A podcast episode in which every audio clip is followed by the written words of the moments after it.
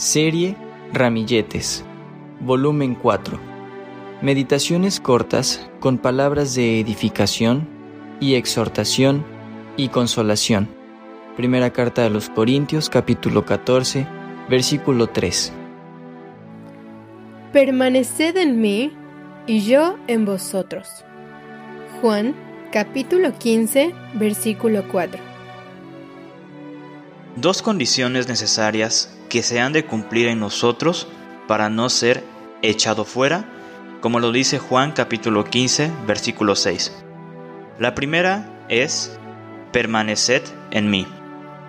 Depende de una decisión nuestra y de una acción del Padre que nos injerta en la vid, aunque no olvidemos que ser de Cristo tiene sus condiciones. Crucificar la carne y sus pasiones y deseos, como lo dice Gálatas, capítulo 5, versículo 24. Así como su antecedente, no creer en vano. 1 Corintios capítulo 15, versículo 2.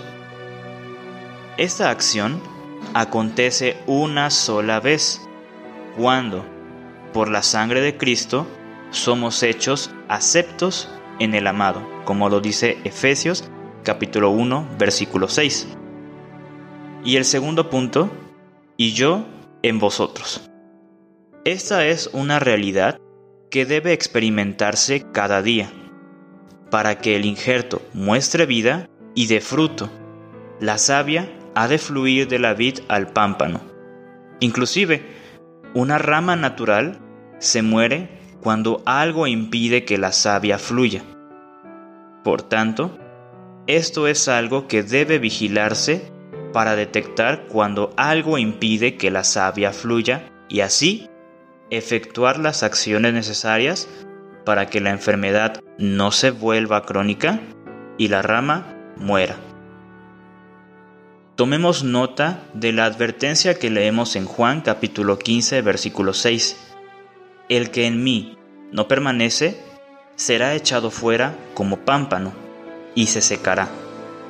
Y los recogen y los echan en el fuego y arden. Entendiendo que no permanece, se refiere a no dejar que la vida de Cristo, sabia, fluya en nosotros y que esto se muestre en fruto que permanece.